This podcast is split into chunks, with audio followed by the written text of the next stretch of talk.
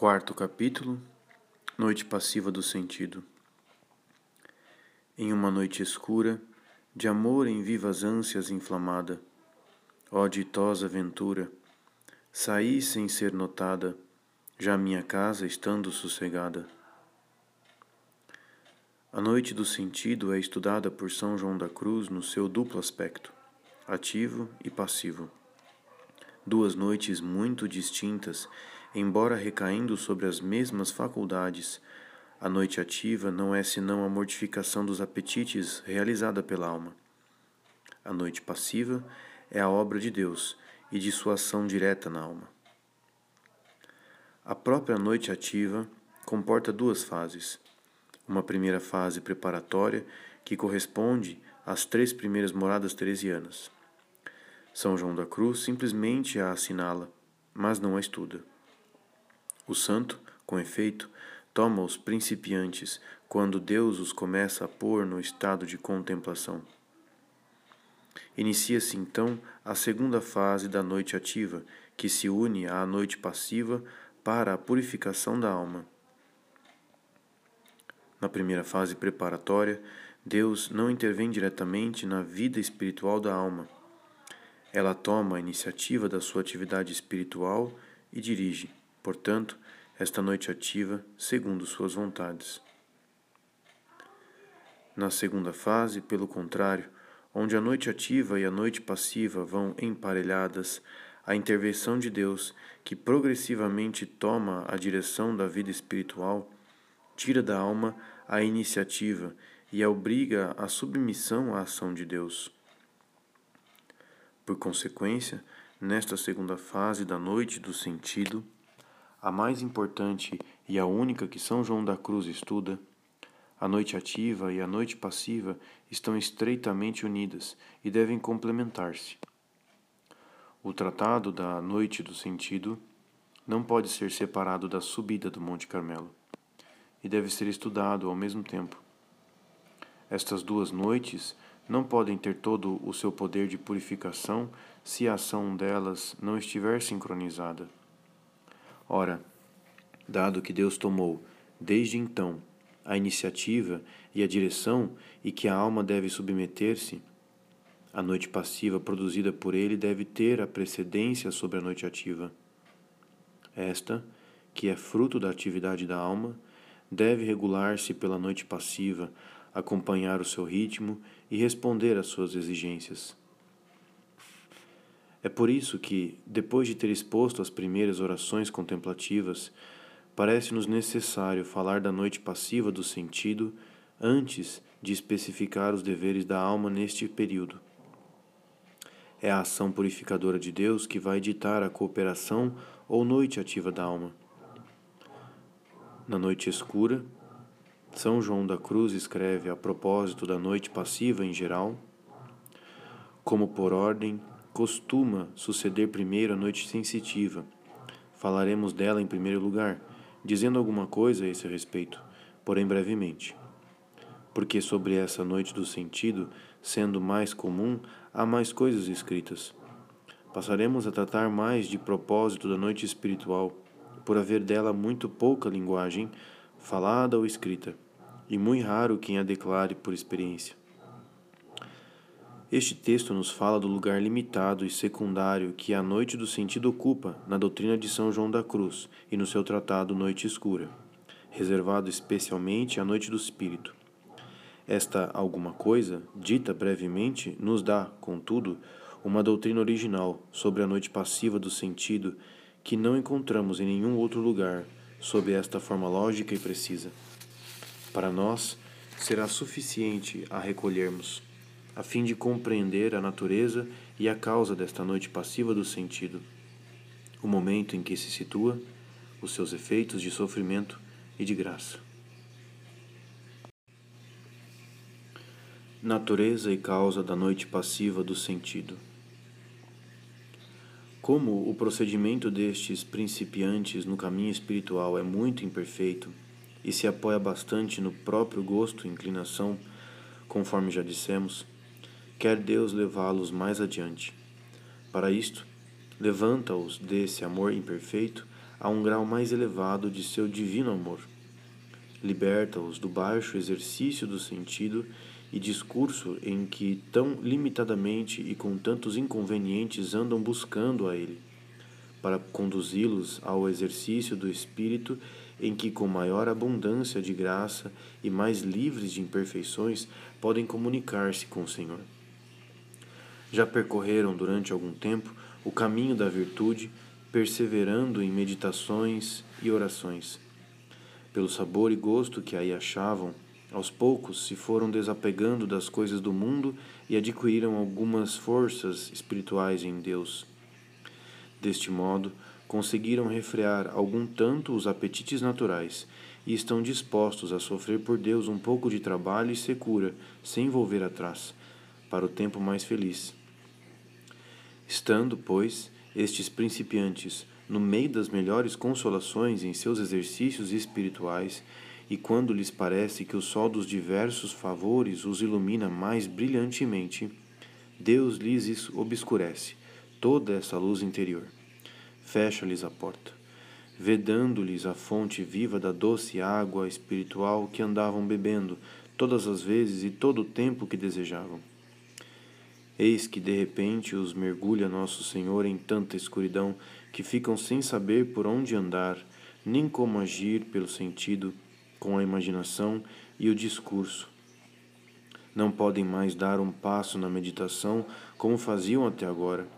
Submergido o sentido interior nesta noite, deixa-os Deus em tal aridez que não somente lhes é tirado todo o gosto e sabor nas coisas espirituais, bem como nos exercícios piedosos, antes tão deleitosos, mas, em vez de tudo isto, só encontram amargura e desgosto. Assim é a noite passiva no seu início. A alma não encontra gosto ou consolo, não somente nas coisas divinas, mas também em coisa alguma criada. Quando Deus, de fato, põe a alma nesta noite escura, a fim de purificar-lhe o apetite sensitivo por meio da aridez, não a deixa encontrar gosto ou sabor em coisa alguma. Mas o próprio santo sublinha que na origem de tais estados podem se encontrar causas muito diferentes da ação divina. As más tendências, a tibieza ou a melancolia também criam estados de impotência e de tristeza. São João da Cruz preocupa-se em nos fazer reconhecer a verdadeira noite passiva. Dá, então, um segundo sinal, que não poderia ser produzido pela tibieza ou pela melancolia a presença dele indica que elas não agem, pelo menos num grau notável. O segundo sinal para que se creia trata-se, de fato, de purificação sensitiva é ter a alma a lembrança muito contínua de Deus, com solicitude e cuidado aflito, imaginando que não o serve, mas antes volve atrás no divino serviço. Assim pensa por causa do desgosto que sente nas coisas espirituais. O terceiro sinal relembra-nos o primeiro sinal da contemplação dado pela subida do Monte Carmelo e consiste na impossibilidade para a alma, por mais esforços que empregue nisso, de meditar e discorrer com entendimento e com a ajuda da imaginação. Esta impotência para discorrer, longe de diminuir, só aumenta à medida que se avança, sublinha o santo.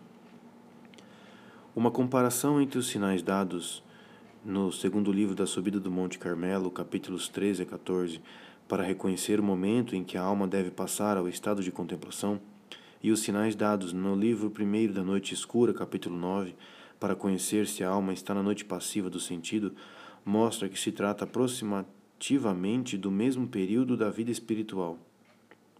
Contudo, os sinais dados na subida são mais gerais e mais universais. Na noite, o santo colocou o acento sobre o sofrimento privativo e o mostra como algo que transborda da oração e que penetra a vida exterior da alma. A noite é, pois, mais claramente indicada Talvez esteja ela mais avançada do que na subida, na descrição da subida do Monte Carmelo. É bom utilizar todos os sinais dados para fazer o diagnóstico espiritual da alma. São João da Cruz não deixa de repetir que é o próprio Deus quem provoca essa secura purificadora. A contemplação que ele infunde é a sua causa próxima. O motivo desta secura é a mudança operada por Deus na alma, elevando todos os bens e forças do sentido ao espírito. E como o sentido não tem capacidade para esses bens do espírito, fica privado de tudo, na secura e no vazio. A parte sensitiva não tem capacidade para receber o que é puramente espiritual. E assim, quando o espírito goza, a carne se descontenta e relaxa para agir. Todavia, a parte espiritual que vai recebendo o alimento cria novas forças, com maior atenção e vigilância do que antes tinha na sua solicitude em não faltar a Deus. São João da Cruz repete sob diversas formas a mesma verdade, que nos faz bem escutar novamente, pois ele acrescenta a cada vez alguma precisão Eis a causa desta mudança. Quando a alma passa da via discursiva a outra mais adiantada. Deus é quem nela age diretamente e parece prender as potências interiores, tirando o apoio do entendimento, o gosto da vontade e o trabalho da memória. E mais adiante, Deus aqui começa a comunicar-se não mais por meio do sentido como fazia até então quando a alma o encontrava pelo trabalho do raciocínio, ligando ou dividindo os conhecimentos. Agora ele o faz puramente no espírito, onde não é mais possível haver discursos sucessivos. A comunicação é feita com um ato de simples contemplação, a que não chegam os sentidos interiores e exteriores da parte inferior.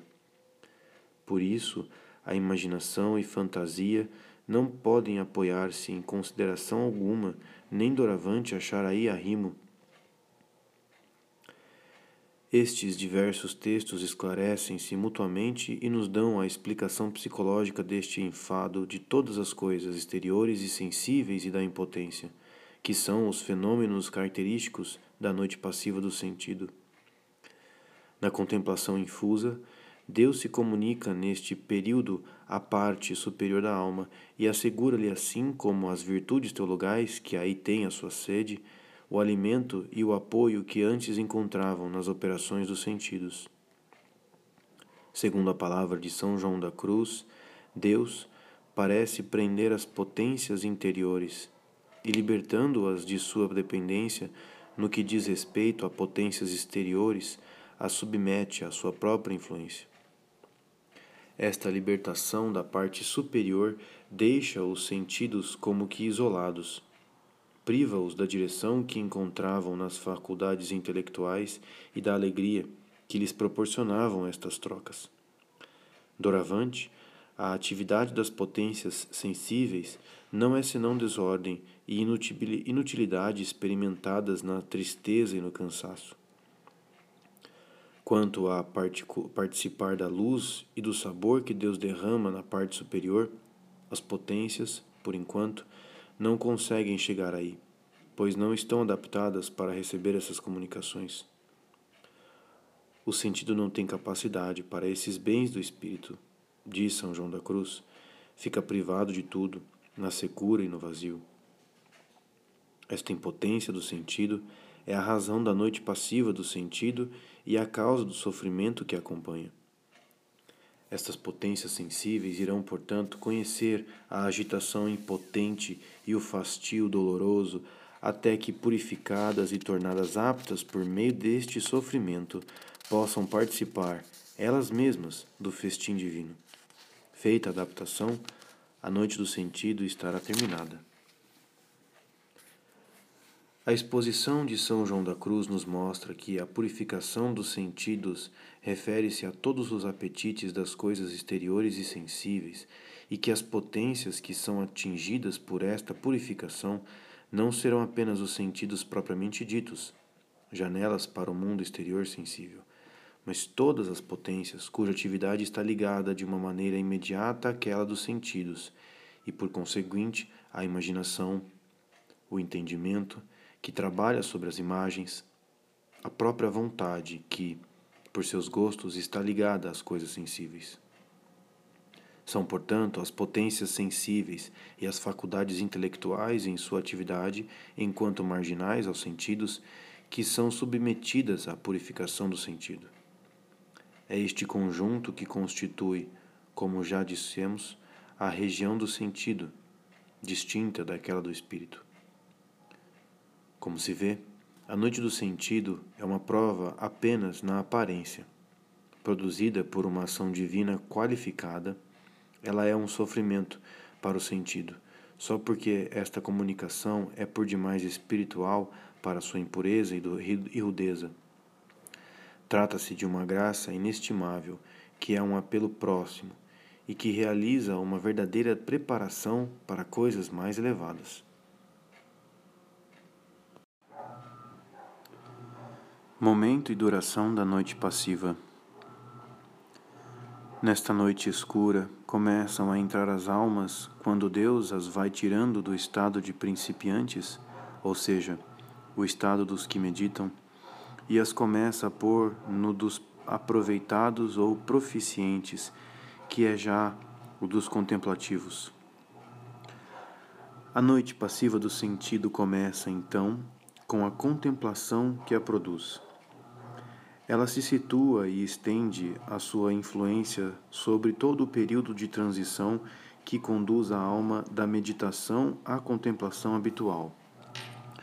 Fruto da contemplação e destinada a assegurar-lhe o desenvolvimento, corresponde exatamente às primeiras orações contemplativas, enquanto estas permanecem intermitentes. Na progressão espiritual do castelo interior, a noite passiva do sentido localiza-se nas quartas moradas. Ligada à contemplação sobrenatural, a noite passiva do sentido sofrerá então, na vida espiritual das almas, as vicissitudes do chamado mais ou menos precoce ou tardio da contemplação. Talvez menos preocupado do que nós com a exatidão cronológica, São João da Cruz afirma, de uma maneira geral, que, quando as almas já percorreram durante algum tempo o caminho da virtude, perseverando em meditação e oração, Deus lhes obscurece toda esta luz interior. Fecha-lhes a porta, vedando-lhes a fonte viva da doce água espiritual que andavam bebendo todas as vezes e todo o tempo que desejavam. Segundo o testemunho do santo, a noite passiva é notável, normalmente precedida de um período de noite ativa do sentido. Uma preparação é, portanto, exigida para receber este dom gratuito de Deus. Eis a razão pela qual as pessoas que, deixando o mundo e realizando com vigor essa noite ativa, são introduzidas muito rapidamente na noite passiva. Esta mudança verifica-se ordinariamente mais depressa nas pessoas recolhidas, quando principiam o caminho espiritual, do que nas outras. As primeiras estão mais livres das ocasiões de voltar atrás e assim mortificam com mais diligência os apetites nas coisas mundanas. É justamente esta a condição requerida para começar a entrar nesta ditosa noite do sentido. Geralmente, não se passa muito tempo, a contar do início da vida espiritual, sem que entrem tais almas nesta noite do sentido. Aliás, quase todas passam por ela, pois é muito comum sentir aridez. A duração e a intensidade da prova são por demais variáveis para que São João da Cruz as possa precisar de uma forma que não seja por indicações gerais. Não acontecem todos do mesmo modo, nem são para todos as mesmas tentações, porque vai tudo medido pela vontade de Deus e conforme a maior ou menor imperfeição a purificar em cada pessoa. Depende também do grau de amor unitivo a que Deus quer levantar a alma, e assim ele a humilhará mais ou menos intensamente por maior ou menor tempo. À luz da sua experiência, O santo estabelece categorias determinadas pelo apelo de Deus e o fervor das almas. Comecemos pelas mais fracas. Aos que são muito fracos, purifica Deus muito remissamente e com leves tentações, levando-os por muito tempo pela noite, dando-lhes de ordinário alimento ao sentido para que não voltem atrás. Tarde chegam à pureza de perfeição nesta vida e alguns jamais. Estas descrições nos mostram em São João da Cruz a ciência de Deus unindo-se à ciência do homem. Íntimo de Deus, o santo sabe que a misericórdia divina não se espanta com as demoras e a timidez da fraqueza humana. Ela não magoa, não impõe seus melhores dons, sobretudo quando são dolorosos, mas amorosamente debruçada sobre esta fraqueza, adapta-se a ela e espera com paciência que ela consinta e aceite. E no que diz respeito às almas ainda mais fracas, eis o paciente jogo do amor divino. As outras almas mais fracas anda o Senhor, ora se manifestando, ora se escondendo, para exercitá-las em seu amor, pois sem desvios não aprenderiam a chegar a Deus. Deus contenta-se misericordiosamente com este pouco, mas que tristeza constatar que estas almas são tão lentas que não compreendem o dom de Deus e que lhe correspondem tão frouxamente. Mas eis que as almas corajosas e fortes, que vão dar grande alegria a Deus, pois chegarão, mediante a noite do Espírito, à união de amor. Deus age nelas viva e intensamente e as submete às provas especiais. As almas, porém, que hão de passar a tão ditoso e alto estado como é a união de amor, por maior pressa com que Deus as leve, ordinariamente costumam permanecer muito tempo nestas securas e tentações, como a experiência comprova. Efeitos da noite passiva são de duas espécies, inseparáveis uns dos outros, mas distintos. Efeitos dolorosos e efeitos benéficos. Primeiro, efeitos dolorosos. A primeira noite ou purificação é amarga e terrível para o sentido. A segunda, porém, não se lhe pode comparar, porque é horrorosa e medonha para o espírito. A noite do sentido é apenas uma preparação, a porta apertada que dá acesso ao caminho estreito da noite do espírito. No entanto, os seus sofrimentos não são para desprezar. Alguns foram já indicados na descrição da noite. São as securas, a impotência das faculdades, que antes encontravam sabor e alegria na oração, e agora se sentem privadas deles, não encontrando consolação nem gosto nas coisas de Deus, nem tampouco em todas as coisas criadas. Este sofrimento atinge até a parte espiritual, que realmente fortalecida pela luz contemplativa, não experimenta, contudo, este auxílio desde o princípio se não experimenta desde o princípio sabor e deleite de espírito, mas, ao contrário, secura e desgosto, é unicamente pela novidade da mudança. Acostumado aos gostos sensíveis, o paladar espiritual ainda os deseja. Não se acha suficientemente adaptado e purificado para tão finos deleites. Até que se vá dispondo pouco a pouco por meio desta árida e escura noite a sentir gosto e proveito espiritual, não pode experimentar senão secura e desabrimento, com a falta do sabor que antes encontrava com tanta facilidade. A este propósito, São João da Cruz relembra os hebreus conduzidos por Deus ao deserto e alimentados por ele com o maná, e no qual cada um achava o sabor apetecido, conforme diz a Escritura.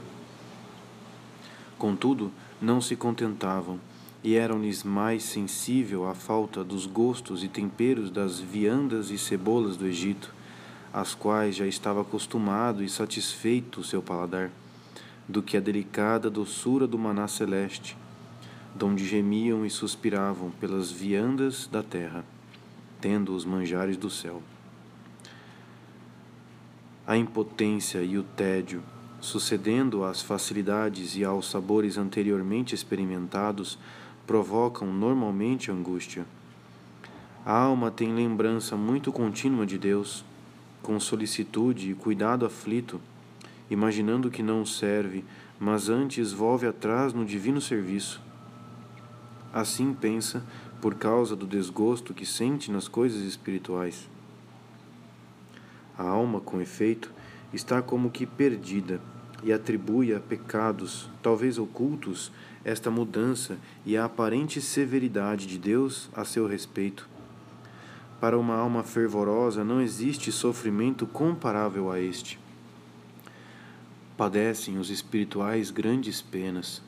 Seu maior sofrimento não é o de sentirem aridez, mas o receio de haverem errado o caminho, pensando ter perdido todos os bens sobrenaturais e estar abandonados por Deus, porque nem mesmo nas coisas boas podem achar arrimo o gosto. Estas angústias levam-nas, pelo menos no início, a uma atividade que não é mais própria deste tempo e que só serve para aumentar a inquietação. Muitos se afanam então e procuram, segundo o antigo hábito, aplicar as potências com certo gosto em algum raciocínio. Julgam que, a não fazer isso, a não fazer assim, ou a não perceber que estão agindo, nada fazem. Mas, quando se aplicam a este esforço, sentem muito desgosto e repugnância no interior da alma, pois esta se comprazia em quedar-se naquele sossego e ócio, sem obrar com as potências. Deste modo, perdendo-se de um lado, nada aproveitam do outro. São João da Cruz aponta outros sofrimentos que podem ser provocados por tendências patológicas, como, por exemplo, a melancolia. Estas tendências intervêm na noite passiva do sentido, não a título de causa principal da aridez, pois, quando esta tem somente uma causa física, tudo para só em desgosto e abatimento da natureza. Mas a título de causa secundária e aumentando-lhe o, o tormento. Ao referir-se à luxúria, o santo faz alusão a alguns efeitos da melancolia. Poderíamos assinalar outros, de gêneros bem diferentes, produzidos por esta melancolia ou por outros humores e tendências. O mal-estar sensível da alma, a impressão de vazio, não podem senão irritar e levar estas tendências profundas que habitualmente exercem um grande peso na atividade da alma a um certo para, paroxismo de atividade febril. O santo doutor confia que a noite do espírito vencerá essas tendências. Luz e preciosa esperança que iluminam os casos limite e permitem esperar o triunfo da graça nos desconcertantes sobressaltos experimentados nessa noite. Os corajosos que devem passar pela noite do espírito já são submetidos a um tratamento particularmente enérgico na noite do sentido. Neles, esta noite de ordinário é acompanhada de graves tribulações e tentações sensitivas, muito prolongadas, embora durem mais em alguns e menos em outros. Com efeito, a certas pessoas se lhes manda o espírito de Satanás, isto é, o espírito de fornicação, para que lhes açoite os sentidos com abomináveis e fortes tentações e lhes atribule o espírito com feias advertências e torpes pensamentos visíveis à imaginação, e isto por vezes lhes causa maior pena do que a morte. Outras vezes, se lhes acrescenta ainda nesta noite o espírito de blasfêmia, que anda atravessando todos os pensamentos e conceitos com blasfêmias intoleráveis, sugeridas às vezes com tanta força na imaginação, a ponto de quase serem pronunciadas, causando às almas grave tormento. Em outras ocasiões, é dado também outro abominável espírito, a que Isaías chama espíritos vertígenes, Isaías 19:14, não para os fazer cair, mas para exercitá-los.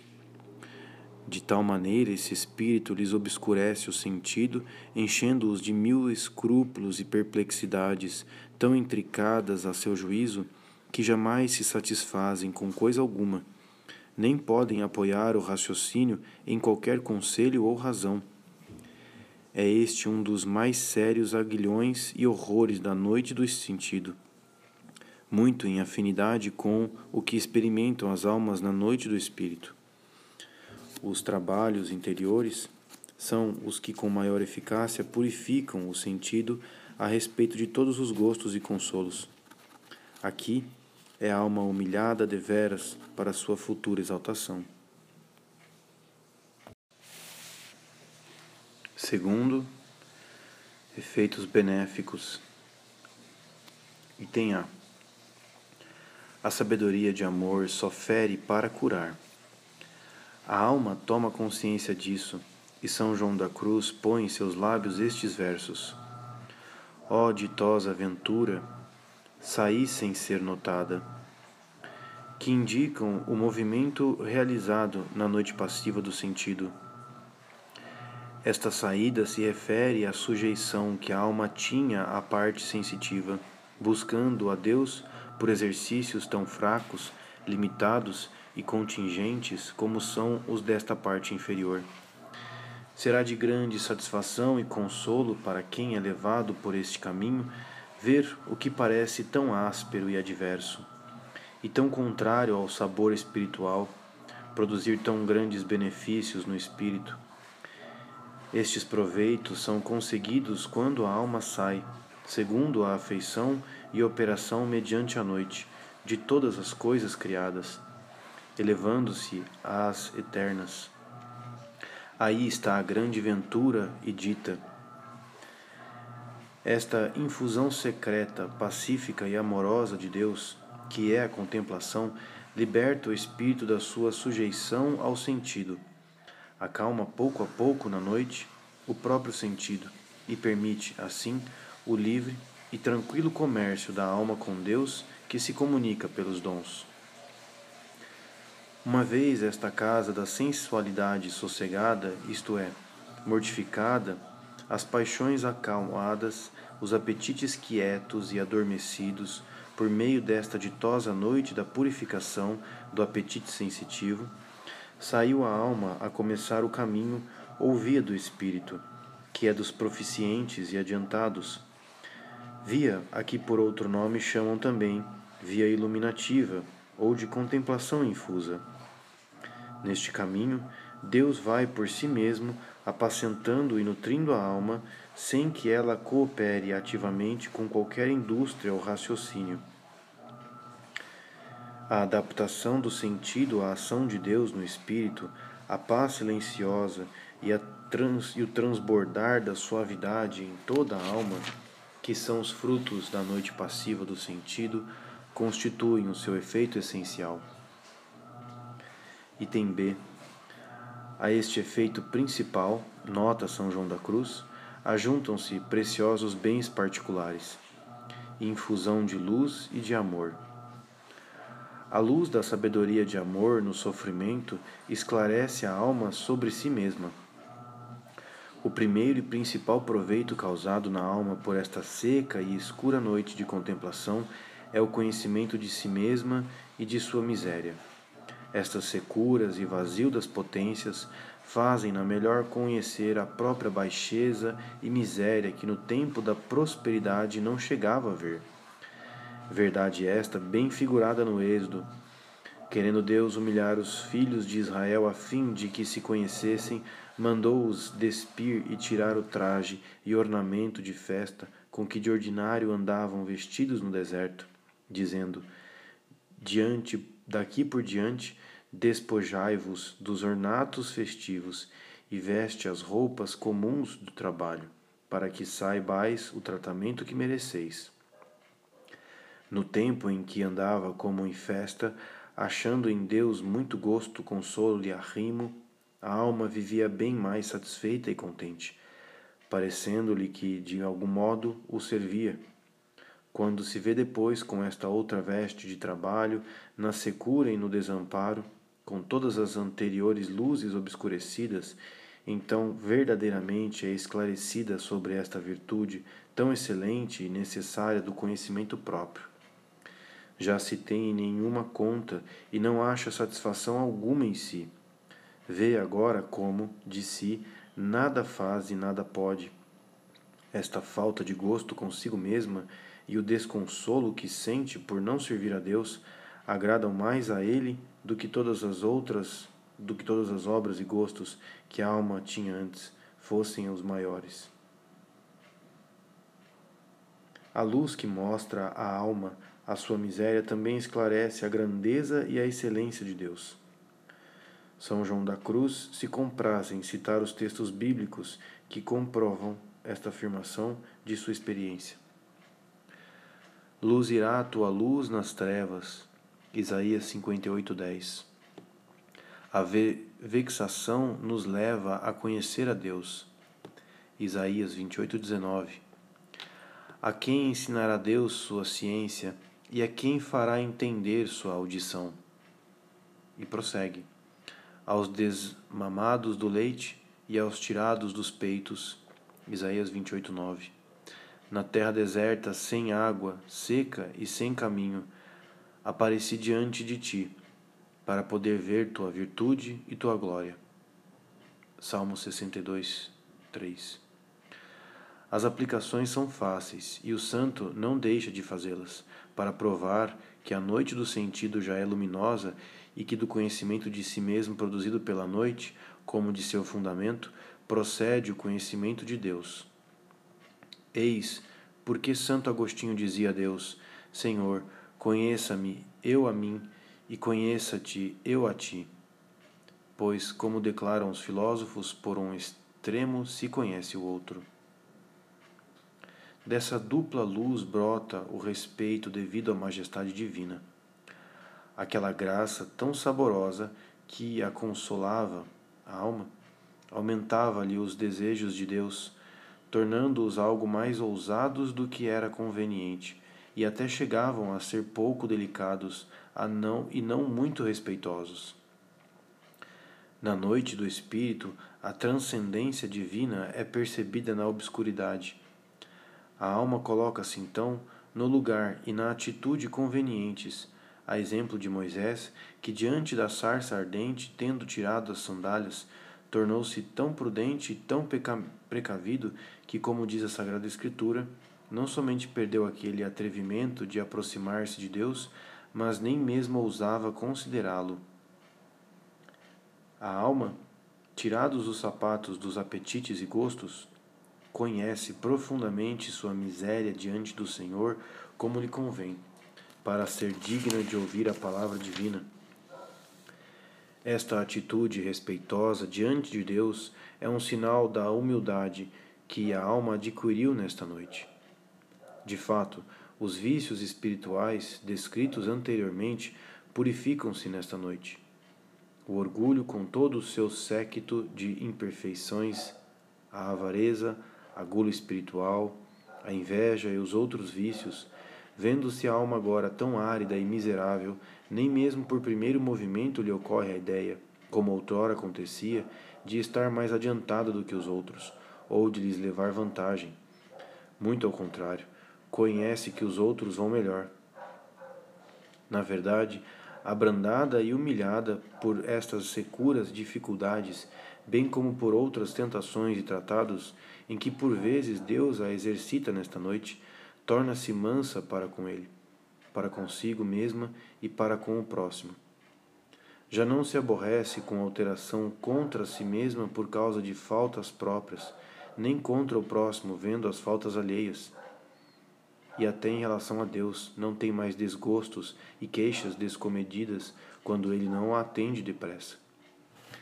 Estas securas fazem, pois, a alma caminhar puramente no amor de Deus já não se move a obrar por causa do gosto ou sabor da obra, mas age só para dar gosto a Deus.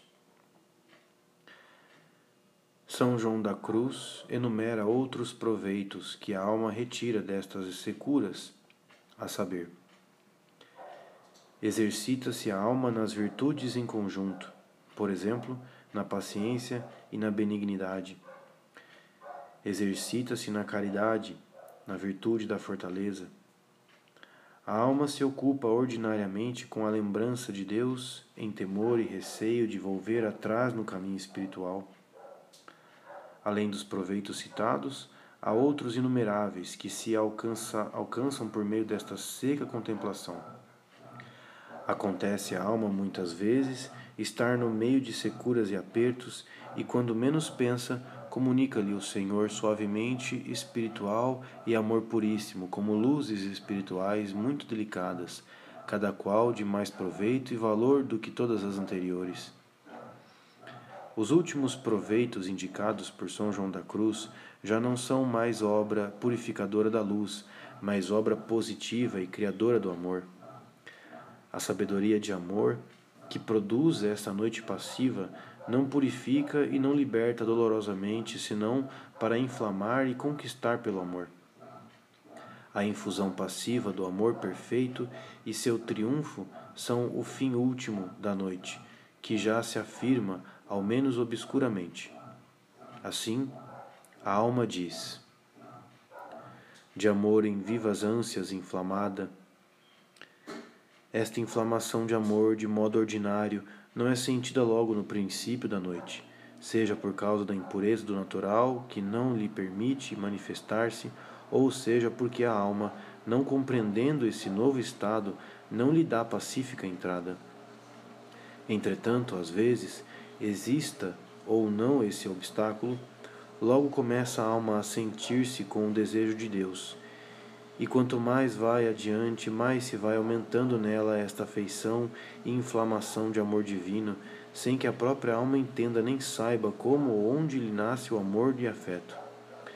Chega por vezes a crescer tanto no seu íntimo essa chama e inflamação que o espírito com ânsias de amor deseja a Deus Realiza-se na alma, então, o que Davi, estando nesta noite, disse de si mesmo com estas palavras: Porque se inflamou meu coração, a saber, em amor de contemplação, meus rins foram também mudados, isto é, meus gostos e apetites sensíveis foram transformados, transportando-se da via sensitiva à espiritual.